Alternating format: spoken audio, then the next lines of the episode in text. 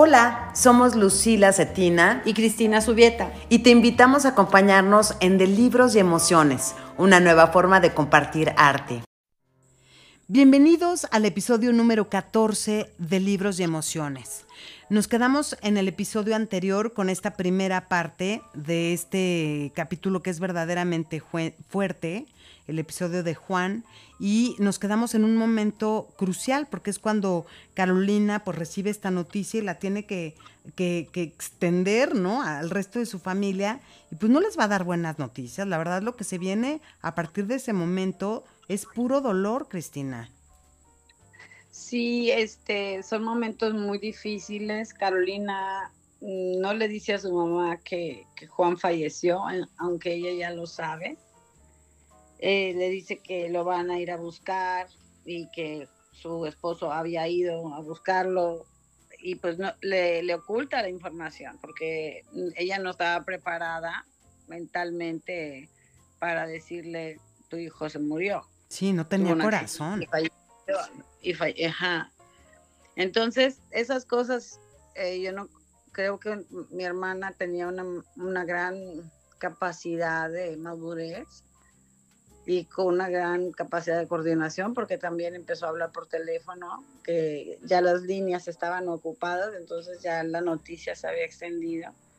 Y prendieron la tele y empezaron a ver las noticias de que, un, ah, que era verdad, que un avión se había estrellado. Entonces era una cosa espantosa, o sea, un ambiente espantoso.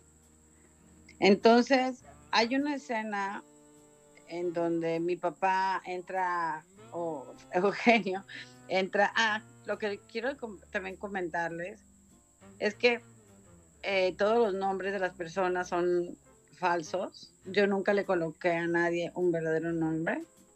Solamente hay tres personas en todo esto que tienen el mismo nombre que hasta que existen, que es Teresa, Juan y Alejandro. Alejandro es mi hermano que se hizo sacerdote, se, se ordenó sacerdote.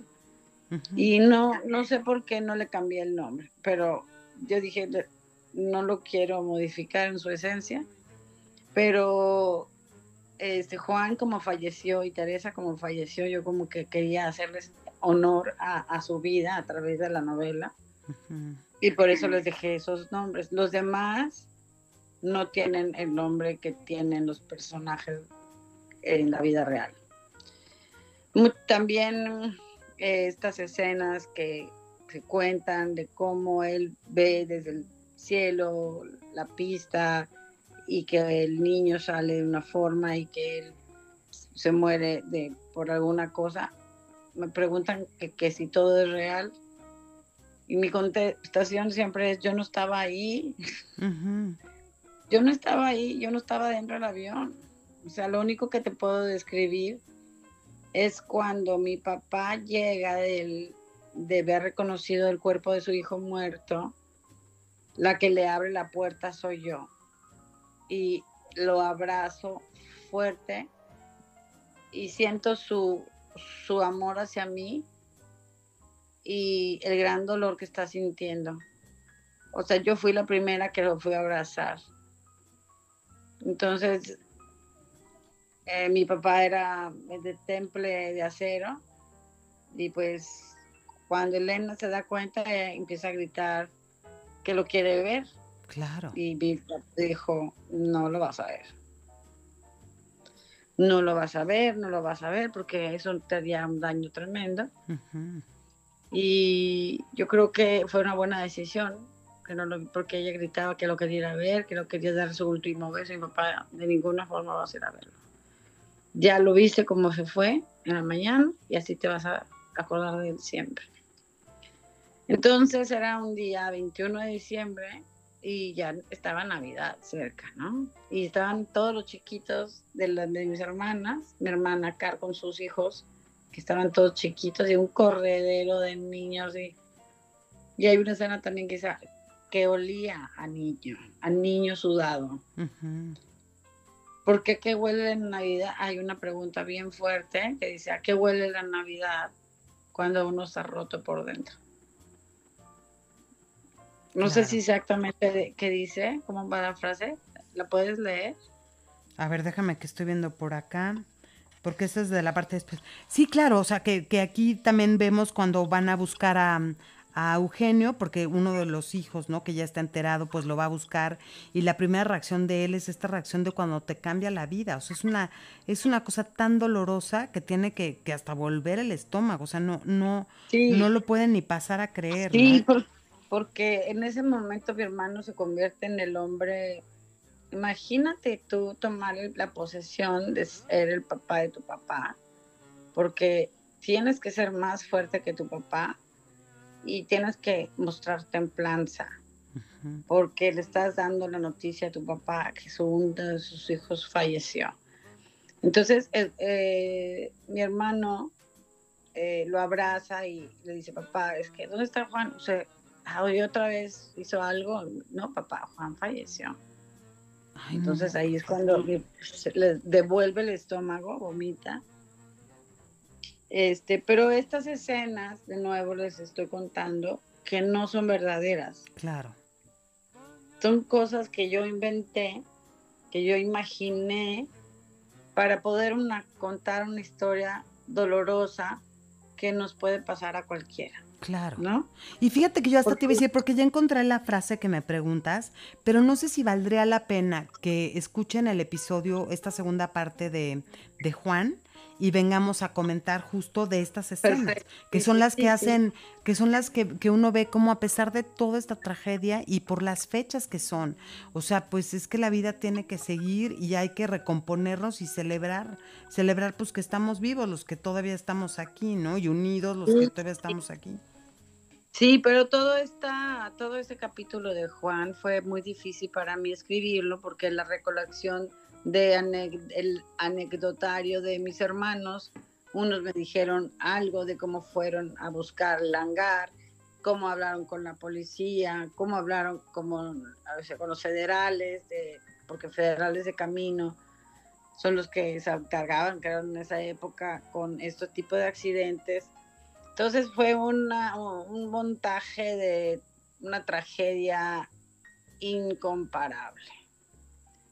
Entonces, yo me acuerdo, yo tenía como 13 años y que yo fui a la escuela después de, la muerte, después de las vacaciones, y una maestra mía se acercó y me dijo, Cristi, ¿tu hermano murió? Y yo sí, sí, era la profesora de mecanografía y que, que, mi mamá y ella habían sido amigos o se habían conocido cuando mi mamá daba clases. ¿Sabes? O sea, ella se había quedado como profesora en el colegio y mi mamá se salió. Pero esas amistades perduraron muchos años. Y me preguntó, oye, ¿tu hermano falleció? Y dice, sí.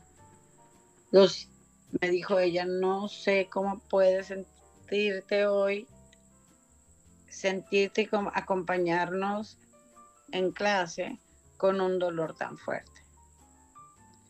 Pero ¿sabes cuál era mi, dolor?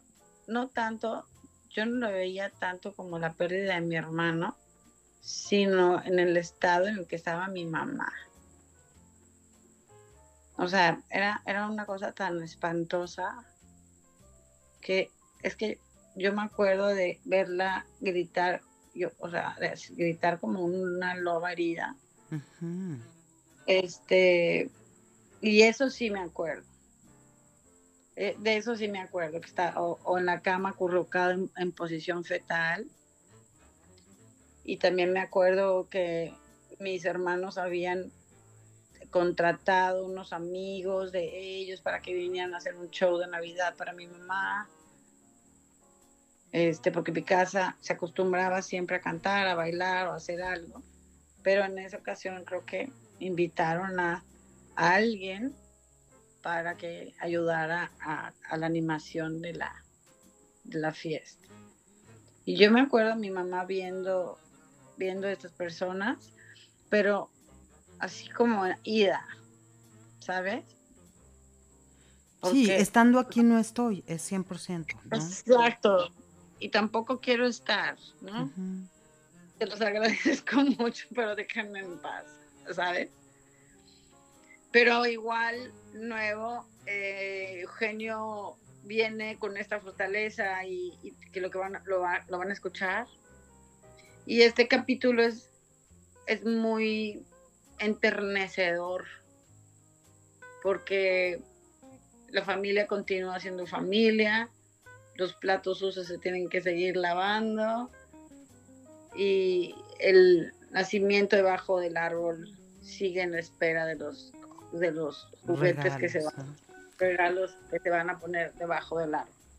Claro. Entonces todo eso continúa porque los niños no, no entienden por qué no pueden recibir sus sí, regalos. Sí, ellos qué culpa al final, ¿no? Exacto, exacto. Entonces mi papá lo que hacía para nosotros, que para que nosotros no nos diéramos cuenta que el niñito Jesús, porque no era Santa Claus en aquella época, el niñito Jesús, él íbamos a misa de gallo y él se salía de la misa e iba a colocar todos los regalos abajo del pino.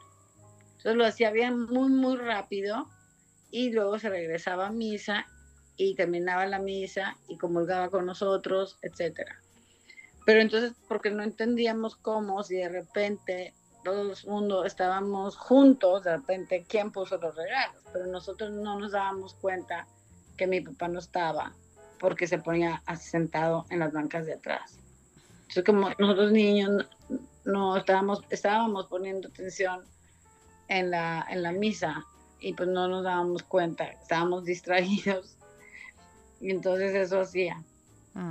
Pero aquel pino era, era lleno, llenísimo de, de, de, regalos, porque para cada nieto había un regalo, para un regalo de sus papás, un regalo de sus abuelos, un regalo de su madrina, un regalo, ¿sabes? Entonces pues, aquello era enorme. Y yo me acuerdo perfectamente de una de esas navidades que yo quería muchísimo una muñeca que se llamaba Lagrimitas Lili. a comer. a comer.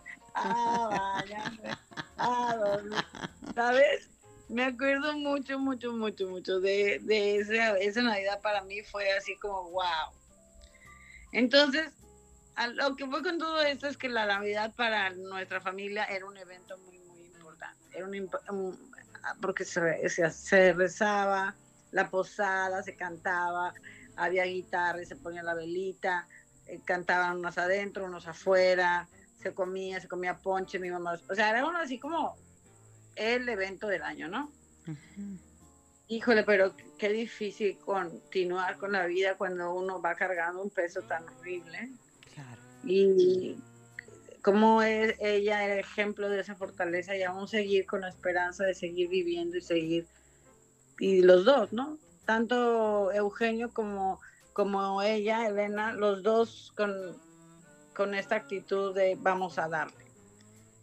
Eh, hay muchos detalles lindos en la narrativa que nos hacen recordar aquellas navidades. Y, y ahorita, bueno, después de que terminen de escucharlo, vamos a seguir comentando sobre, sobre esto que, dices tú, que se llama vida después de la, de la muerte, ¿no? Pues así que, oigan, pero escríbanos en arroba de libros y emociones en Instagram, arroba Cristina Subieta con Z escritora, arroba Lucila Locutora, siempre pendientes de recibir sus comentarios y todo. Ya haremos un episodio final, ¿no? Comentando todo esto. Sí, hay muchas personas que me han escrito, que una de ellas es Alicia, mi querida tía Alicia, otra, ¿quién más fue que escribió? Una amiga mía de cuando trabajaba yo en, el banco. Y me dice, es que de verdad uno se queda picado, se queda oyendo. Y lo que le llamaba la atención a mi amiga es que yo decía en el primer capítulo que yo había empezado a escribir por los emails que les mandaba. Y me dice, es que yo era tu fan desde entonces porque yo leía, yo era estaba dentro de la lista de, de personas a los que tú les enviabas estos correos electrónicos y me, me, me siento muy honrada que ellos estuvieran en esa lista. Pero eh, para mí, eh, me dicen mucho éxito, ¿no? Y yo, es que el éxito es que me oigas para mí. Sí, el éxito para mí es lograr entrar en tu corazón y que tengas cinco minutos para escucharme. Eso es el éxito para mí. Porque no se vale decir eh, mucho éxito y, abre la tienda y ninguno de tus amigos se parece a comprar nada. Entonces, pues hay que apoyar al amigo que está tratando de vender algo, hay que apoyar al amigo que está tratando de, de producir su obra o ir al teatro, ver, ir a ver a su obra, ¿sabes? Claro. O sea, el proyecto de tu amigo es igual de importante como la palabra que dices éxito. Entonces hay que apoyarnos como amigos de que el éxito de una persona depende de nuestro apoyo, porque no se va a decir, mucho éxito, Cris, ¿ya leíste el libro? ¿No lo has comprado? Escucha mi podcast, ¿sabes? Y nada de nada, pues no. Sí, no, yo digo en general, o sea, es como, no sé si te pasa a ti, Lucy, pero mucho éxito. ¿Y para qué significa para ti? claro, claro. O sea, tener un tipo de repercusión, haber logrado conectar, ¿no? Haber logrado, este, pues, ser la compañía para alguien en algún momento. Claro. Este, ¿no? Exacto. Sí, sí, sí. o sobre todo, sobre todo en esta, en este arte que no se me siguen preguntando, ¿ya ganas dinero? La verdad, no. Al contrario, dice. No, aquí, estoy invirtiendo esta voz preciosa de Lucila. Este, pero uh, pues la voz de Fabiola, ¿sabes? Todo, eso es, es una producción que yo em, me gusta a mí que las cosas se hagan bien. Si no se hacen bien, por favor no las hagan. Entonces, los invito a que nos acompañen, a que nos oigan, a que nos compartan, a que eh, estén de la mano con nosotros y que compartan el podcast porque yo creo que lo que se manifiesta aquí no nada más son las emociones aisladas que alguien tuvo. Yo creo que son emociones que todo mundo tenemos en alguna vez en la vida y que queremos que son que sean como que se popularice la emoción, que se nos demos cuenta que no estamos solos, que queremos que compartan con nosotros, que nos den, este, como el querido Nacho que dice que le gusta mucho, pues me encantan esos comentarios porque me llenan el alma.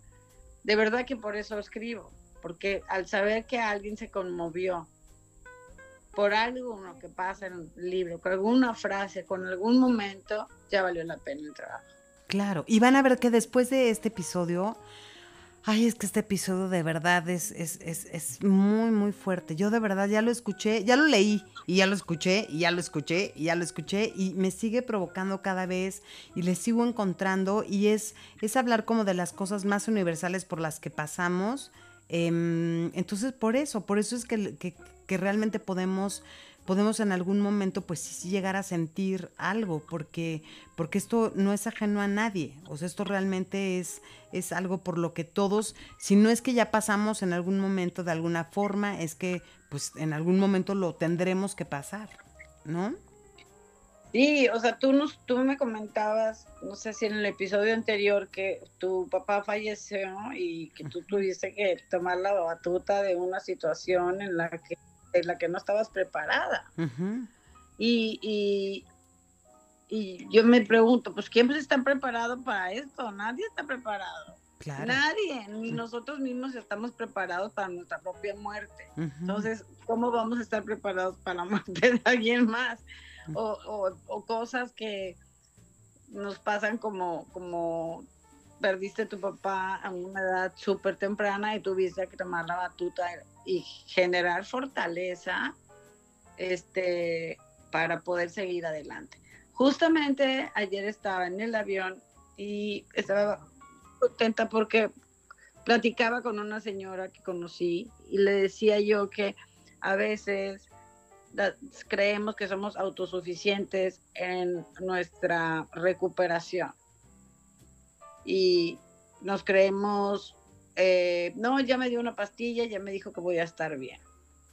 Entonces, yo hago, doy el ejemplo de cuando uno está una, la, la mejor nadadora del planeta, va y cruza el Atlántico y se ha preparado para este cruzar muchos, muchos días, ha estado en entrenamiento y está cruzando el Atlántico. Pero siempre, Lucila, siempre hay un barco siguiéndola. Sí, hay un barco al lado. ¿Por qué se hacen estas cosas? Porque aunque nosotros sepamos hacer o sentirnos fuertes, siempre debes de tener una red de apoyo para que cuando tú te veas en necesidad de decir ayuda o necesito comer, necesito un break, necesito eh, ir al baño, ¿sabes? Lo que sea que tengas en tu cuerpo, gritar, exista una red de apoyo que nos eche la mano. Y eso no nos va a hacer peores nadadoras. Claro no nos va a hacer peor o no nos va, eso nos va a ayudar a llegar a nuestra meta, que es cruzar eh, al otro lugar de donde, empezamos. Esto es un ejemplo porque mi mamá obviamente tuvo que ir con el psicólogo, con el psiquiatra, mi papá también, porque pues cómo se sale de esto.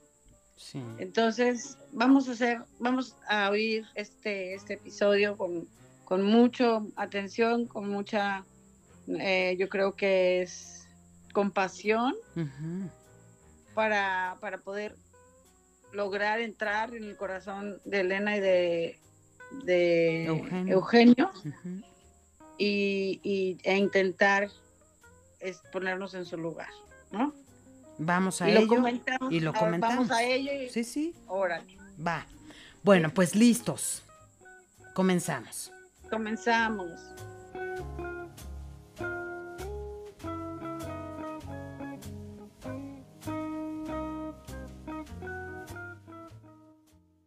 Carolina se levantó después de unos minutos y habló con un tono opaco. Mamá, hubo un accidente. Juan tuvo un accidente. ¿Qué pasó? No lo sabemos con exactitud, pero Raúl y Marcos ya se fueron al hangar para averiguar qué sucedió. Esteban fue uno de los pocos a los que Carolina pudo localizar. Ella le suplicó que buscara a Eugenio, a quien no se sabía dónde estaba. Esteban tardó en encontrarlo, su padre estaba en un bar cerca del instituto, jugando dominó con unos colegas del departamento de matemáticas. El ruido dentro del lugar era ensordecedor. La luz de un gélido viernes a mediodía entraba tenuemente por las ventanas amarillas del bar. ¿Y tú qué haces aquí? Vengo por ti. ¿Cómo me encontraste? La esposa del ingeniero Rodríguez me dijo en dónde estaban. Eugenio no podía imaginarse lo que había ocurrido. ¿Qué pasó? ¿Para qué soy bueno? Mostraba su perfecta dentadura en una gran sonrisa. Papá, vámonos. ¿Qué pasa? Su sonrisa dejó paso a una expresión preocupada. Juan tuvo un accidente y necesitamos ir al hospital. ¿Qué pasó? Explícate. Juan voló hoy la avioneta. ¿Está bien? No, papá. Juan no está bien. Juan falleció. En ese momento, sin poder escuchar la explicación de cómo había sido el accidente, Eugenio vomitó todo lo que tenía en su estómago. Esteban sostuvo a su padre de las axilas. Los amigos del dominó inconcluso le ayudaron a ponerlo de pie, limpiarlo en el baño, ponerle su chaqueta y subirlo al carro. Fueron directamente al hospital. Cuando llegaron vieron a Roberto, el hermano de Eugenio, sentado en las sillas rosas sujetadas a la pared de azulejo blanco de la sala de urgencias. Se cubría el rostro con las manos. Roberto saltó al oír su nombre y se lanzó a abrazar a su hermano. Eugenio se veía envejecido. Se abrazaron en un apretón fraternal. Roberto suplicaba perdón. Se sentía culpable por haber iniciado a Juan en la aviación. Murió feliz, haciendo lo que él quería. Calmó Eugenio a Roberto. Pasaron juntos a reconocer el cadáver. Roberto se quedó dos pasos atrás de su hermano mayor. El cuerpo de Juan yacía en una cama de metal y tenía una sábana blanca encima. Se podían ver sus pies. Eugenio le vio las uñas largas que tantas veces le pidió que se cortara. En su esperanza de quererlo vivo, deseaba reclamarle, regañarlo como tantas veces lo hizo ante su falta de cuidado. Cuando el doctor levantó la sábana, dejó al descubierto la cabeza y el torso de Juan. Su frente mostraba golpes y múltiples cortadas pequeñas. Sus párpados estaban hinchados, como si hubiera estado en una pelea de box. La nariz mostraba una herida diagonal. Los médicos habían hecho un trabajo extraordinario limpiando el cuerpo y cosiendo las partes que habían sido desmembradas en el impacto. A la altura de la manzana de Adán había un corte, posiblemente el que le había causado la muerte. Sí, es él. Es Juan José Conde Cervantes, afirmó Eugenio. Después balbuceó cosas que nadie entendió. El frío de la morgue penetró para siempre en los huesos de Eugenio. Desde entonces no volvió a usar camisas de manga corta, ni siquiera en los días más calurosos del verano regiomontano, en los que la temperatura alcanza más de los 40 grados centígrados. En casa, nadie sabía qué hacer con Elena. Salía a la calle y regresaba, gritaba, se arrancaba el cabello. Parecía loba herida. Llévenme a verlo. Déjenme verlo. Carolina le había dicho a su mamá que Juan estaba en el hospital, no que había muerto. No tuvo corazón para hacerlo. Fue Eugenio quien le dio la noticia cuando llegó del hospital. Niña, le dijo Eugenio calmadamente. Dime dónde está. ¿Dónde lo tienen? ¿Por qué nadie me dice nada? ¿Qué pasó? Dime la verdad.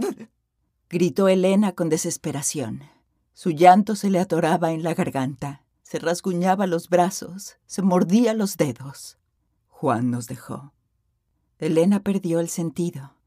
Eugenio y Esteban la llevaron al sillón de la sala. Carolina corrió a buscar alcohol para sobar los pies de su madre. Despertarse a la realidad era más cruel que vivir dormida. Después de unos momentos, Elena abrió los ojos. Déjame ir a verlo, gritó desconsolada. Verlo. Déjame abrazarlo. Déjame besarlo. Déjame bendecirlo. Déjame, por favor, déjame. Elena se sostenía de los hombros de Eugenio. No, no vas a verlo. No puedes verlo ahora. Lo tienen que llevar a la funeraria y cuando esté listo, lo verás. Te lo prometo. Sentenció. Al funeral asistieron cientos de personas. Mucha gente los conocía por la universidad y por los colegios de los niños. Caía agua a cántaros en el panteón. Los amigos y familiares más cercanos empuñaban como armas sus paraguas. Elena suplicaba entre sollozos a Dios Padre que la ayudara a no morir. Tenía otros hijos y por ello seguiría luchando, pero la pena era indomable. Sin palabras, y probablemente por instinto de sobrevivencia, en la casa cada quien se encargó de una tarea. Ello ayudaba a sobrellevar el dolor. Las camas tendidas, la mesa puesta, la comida servida. El 24 de diciembre llegó. Por órdenes de Eugenio, las luces del pino se encendieron. Los platos de la vajilla de fiesta se colocaron sobre el mantel blanco planchado y las mesas para los niños se ubicaron en la sala. El nacimiento hecho a base de figuras de barro seguía en pie sobre el musgo. Los cisnes blancos esperaban en el lago de espejo a que el niño Dios se colocara en el pesebre. El olor a pan recién horneado, a pavo con salsa y a sudor de niños corriendo hacía que todo pareciera normal. ¿A qué huele la Navidad cuando uno no está completo? Debajo del pino había regalos apilados. Todos recibirían algo y todos darían algo. En la cena, cuando Eugenio golpeó la copa de vino para pedir la palabra y bendecir los alimentos, se hizo silencio. Gracias, Señor, por estos alimentos que vamos a recibir. Gracias, Señor, por las manos que hicieron posible que estos manjares llegaran a nuestra mesa. Da, Señor, pan al hambriento y hambre de justicia a quien lo tiene. Que por tu nacimiento hoy, Señor, aliviemos el dolor de la ausencia de Juan. Te suplicamos, oh Señor, que por siempre esté en tu seno. Amén. Amén. Elena quería esconderse y llorar pero los besos y abrazos de sus nietos e hijos la reconfortaban. Todo lo que se sirvió en la mesa se había hecho pensando en ella. El pavo, la salsa, el arroz, la ensalada de manzana con malvaviscos, la tarta de nuez, el pastel de chocolate, las fresas con crema. Eugenio escondía su dolor atrás de una sonrisa impecable. Ella imploraba una señal del cielo que le confirmara que su hijo estaba con Dios y que gozaba de la paz eterna. Una señal, mi Dios, una señal. Al final de la celebración, todos se fueron a dormir exhaustos. Se despertaron a las ocho de la mañana del día siguiente con los gritos de los hijos de Marcos y Carolina. ¡Está nevando! ¡Está nevando! En Monterrey no había nevado desde el 77. Hacía más de 15 años que esa ciudad no veía un manto blanco cubriendo sus árboles y jardines. El nivel de nieve no era superior a los 10 centímetros, pero a quién le importaba. Todos salieron a recibir, muchos por primera vez, los copos de nieve en el rostro. Elena se sintió bendecida. Era la señal que esperaba. Juan gozaba de la paz eterna y Dios se lo hizo saber. Pues de verdad que fuerte. Les digo que ya se los anunciamos desde un principio. Este es, este es realmente el episodio más fuerte. Em, es, es, pues ese dolor desgarrador de, de, haber recibido esta noticia, de cómo a cada uno lo agarra en el momento en el que lo agarra, cómo, cómo reacciona cada uno de ellos, ¿no?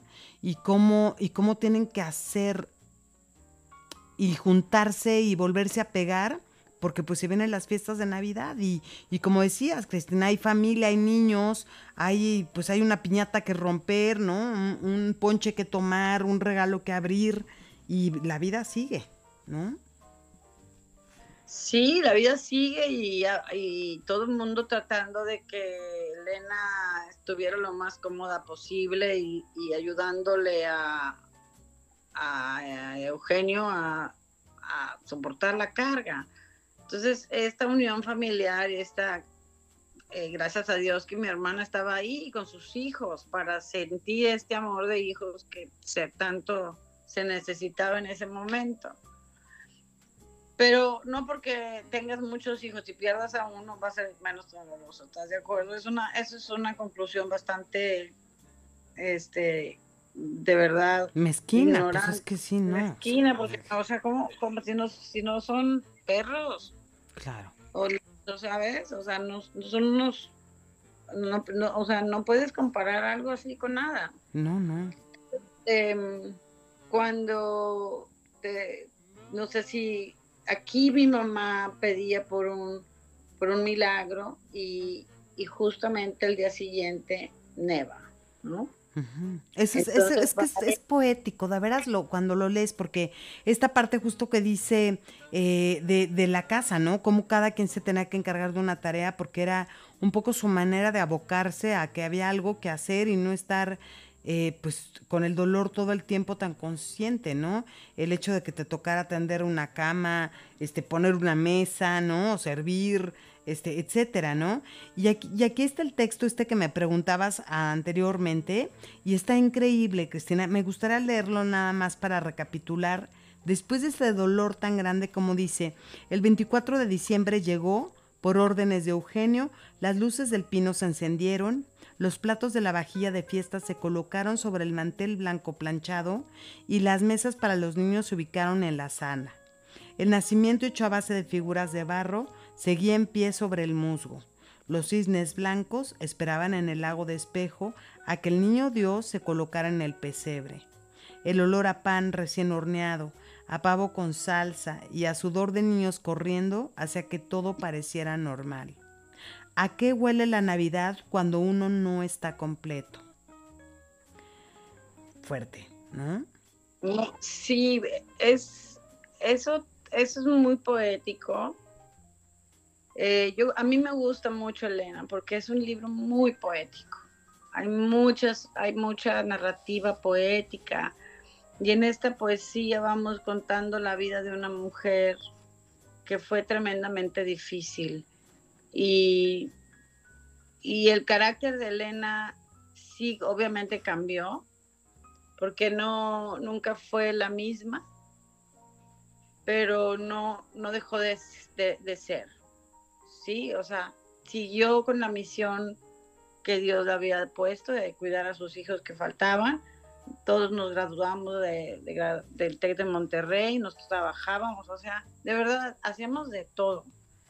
De todo. El otro día mi hermano este, dice, yo trabajaba, mi hermano eh, trabajaba en Suburbia, ¿te acuerdas? De la tienda. sí, sí de, vendedor de ropa. Yo trabajaba en el TEC de Monterrey haciendo traducciones de manuales de operación que un compañero, un amigo mío vendía. O sea, imagínate.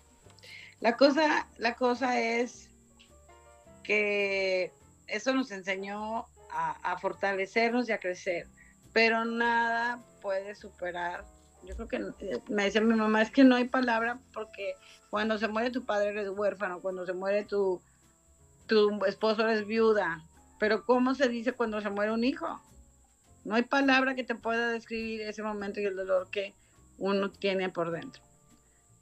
Entonces, eh, eh, en esta poesía que escribo, que es bien bonito recordar en aquellos tiempos el, el pino con el musgo, los monitos de barro que mis papás nos llevaban, porque cada Navidad, obviamente, había, había uno o dos este, unas bajas. No, que perdían la cabeza. a San José la patita del animal mutilada. Exacto. El burro sin cola. Y, San José este, sin brazo. El ángel sin ala. Exacto. Ahí sí que el ángel caído. Entonces, de verdad, es que todos los años íbamos a estos eh, que eran bazares de cosas de Navidad y todos los años se tenían que cumplir o comprar nuevos, nuevos, este, eh, personajes para el nacimiento. el nacimiento. pero luego de repente pues había uno bien grandote que no tenía que ver nada con el tamaño de nosotros porque había sido comprado después.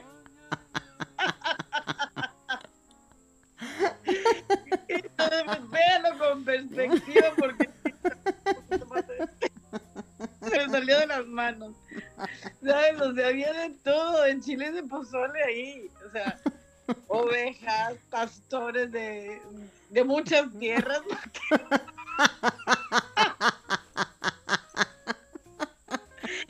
Oye, los tres reyes magos. No, sí, luego había un mago bien, muy moreno, ¿verdad? Baltasar. Y luego el otro era negro, pero negro sabache. O sea, no. O sea, como. Ay, ay, ay. Estás riendo porque me imagino que en tu casa pasaba lo mismo. Del, del, del... Ahora, oiga, ¿qué pasó? Pues no sé, parece embarazada. Se acaba de tener al niño. ¿Qué cosa? No, no, no, no, no. O sea, ¿qué pasó Y luego me acuerdo que no se les vaya a ocurrir poner así como un pecado mortal poner al niño eh, Jesús antes de, o sea, del 24, sí. Ah, ah, no. O sea, el niño venía después, o sea, no se te vaya a ocurrir sacar al niño de otro tamaño, porque ya sabían, es la quinta generación de... Oye. Entonces, ya no se parecía a los papás. Oye, te tengo una anécdota buenísima con esas tradiciones de, de, de Navidad.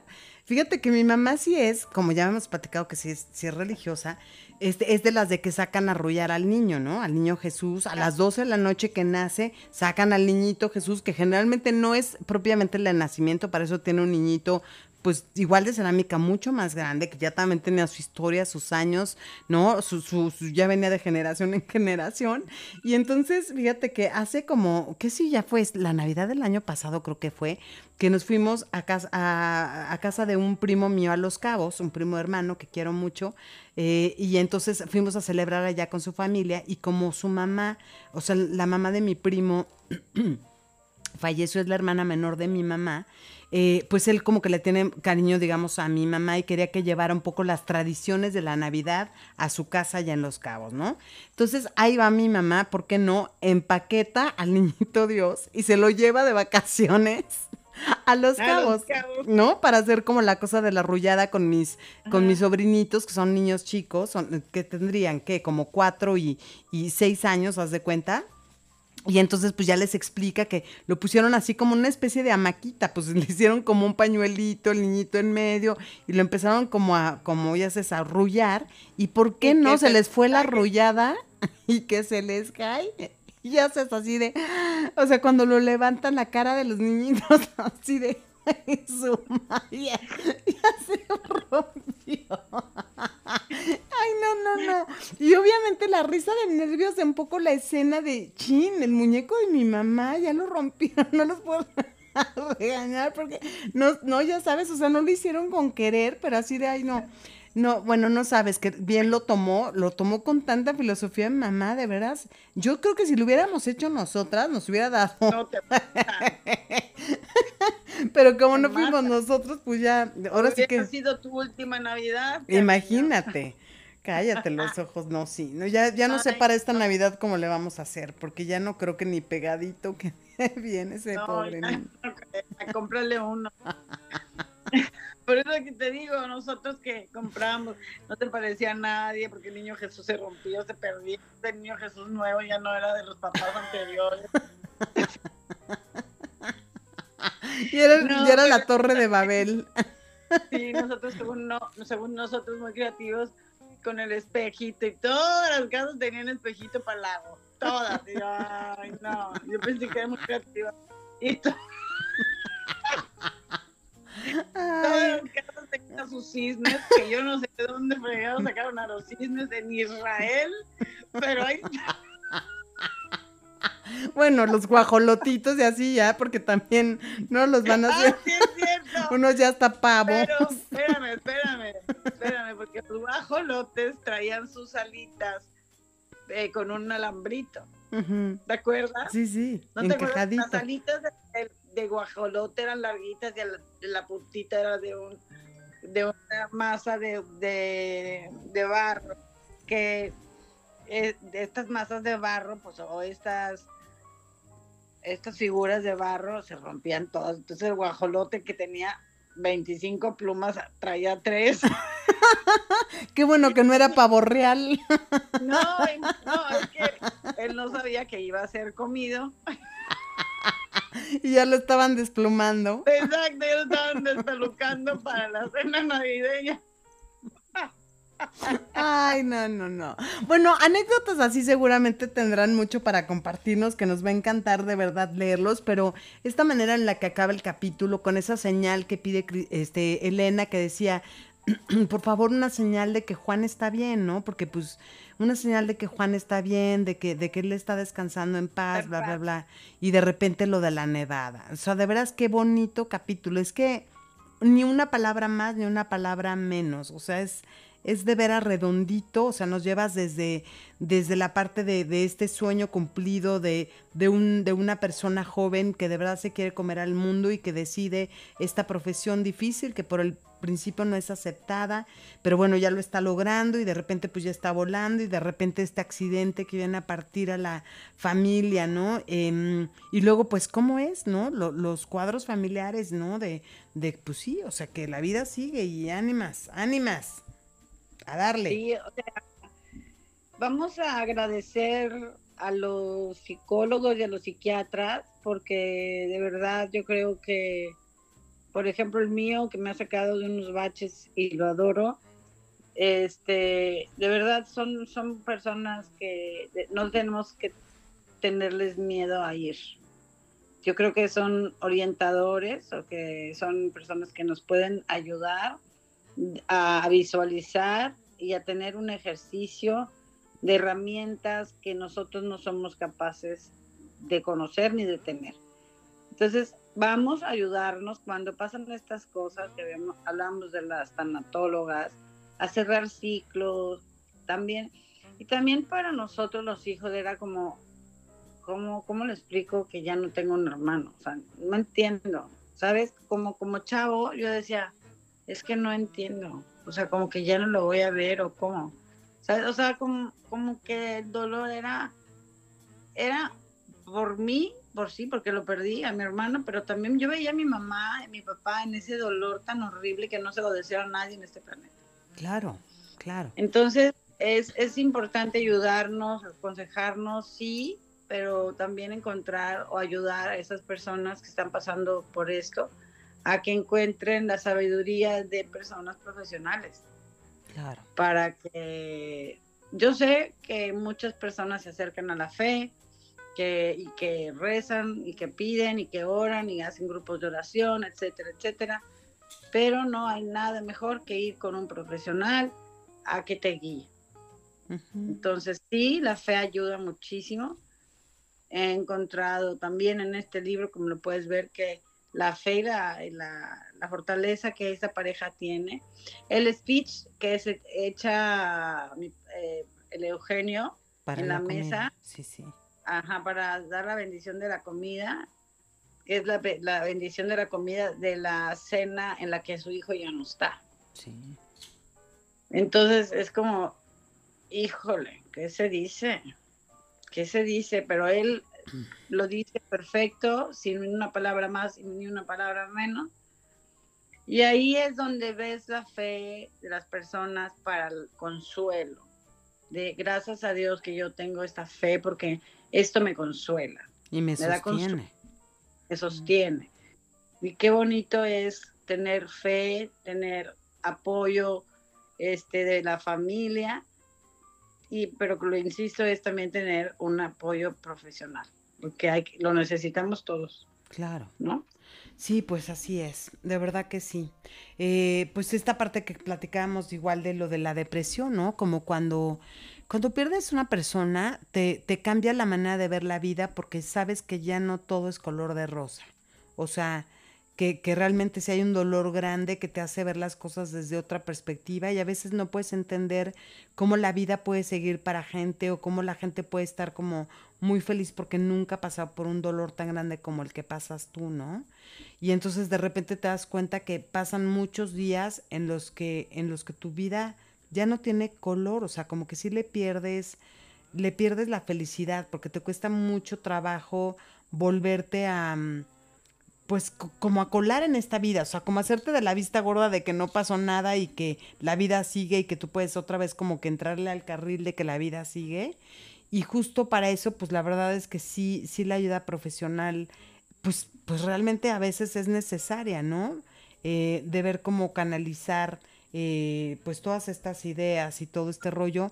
Y eso, saber que, que de verdad en ese momento de ver que la vida sigue uno tiene que aprender a vivir sin las personas, o sea, tienes que aprender a vivir con la ausencia de las personas, eh, entender algo muy bonito que es que cuando, o sea, cuando tú extrañas tanto a una persona con el hecho de cerrar muy fuertemente los ojos y, y, o sea, realmente ponerte como en ese lugar en el que estás con la persona, pues esa persona en ese momento está ahí, o sea, lo, lo puedes sentir de manera que o sea, que puedes como sí, como que tener como este acercamiento, ¿no? De sentirte en los momentos en, los que realmente estuviste cerca de la persona, ¿no?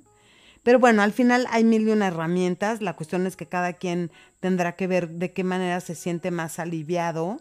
Y este, y eso, pues estar atento a los pequeños detalles, a los pequeños detalles que sí toda la vida han sumado y que, y que pues siguen haciendo de uno una persona con muchas cosas que agradecer, ¿no?